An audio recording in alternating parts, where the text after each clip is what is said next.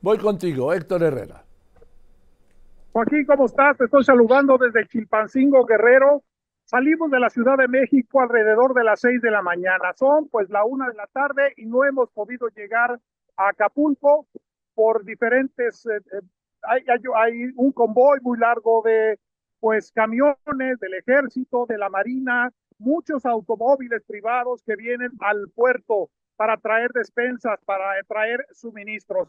No hay retenes, Joaquín, no hay retenes en la carretera. Se está cobrando hasta la caseta de Alpuyeca y de Alpuyeca para acá ya están dejando el paso libre para todas las personas. Sin embargo, aquí en Chilpancingo se vive una especie de tensa calma, Joaquín, porque las gasolineras, por lo menos las que van hacia Acapulco, están atestadas. Largas filas para llenar los tanques de gasolina y los centros comerciales igual, llenos de personas, incluso nos dicen las personas que están aquí en Chilpancingo que hay una especie de invasión de acapulqueños, es decir, se salieron de Acapulco, cerraron sus casas y muchos están con familiares en Chilpancingo, están también rentando hoteles, por lo que no hay hospedaje, Joaquín. No hay hospedaje en Chilpancingo, no hay hospedaje en Acapulco, lo que también pues complica las cosas para la mayoría de las personas. Todavía nos falta